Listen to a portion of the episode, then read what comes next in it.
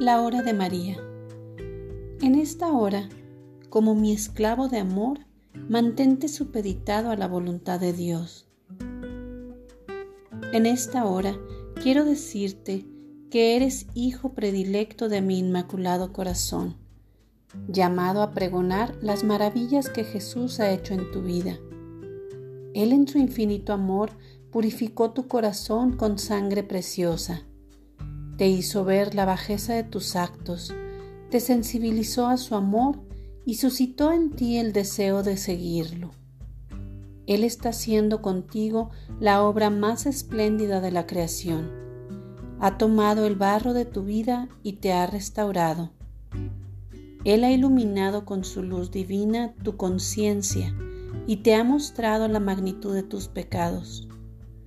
Él te ha tratado con demasiada misericordia porque te ha dado muchas oportunidades de salvación y aún hay cosas en ti que no son de su agrado.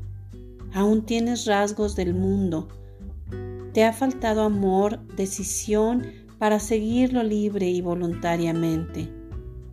Aún no has abierto totalmente tu corazón a su voz y por momentos eres sordo a su llamada.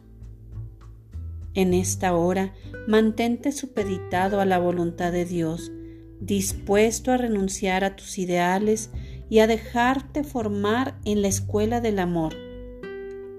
Eres soldado de Cristo, convencido de su infinito poder, atraído por la humildad y mansedumbre de su sagrado corazón.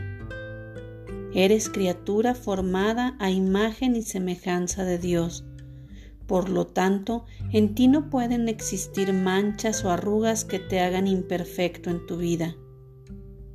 Eres hijo de María, llamado a vivir mis consejos y a proclamar la buena nueva, porque desde este día te pido que despiertes de tu sueño letárgico y te pongas a trabajar en mi obra.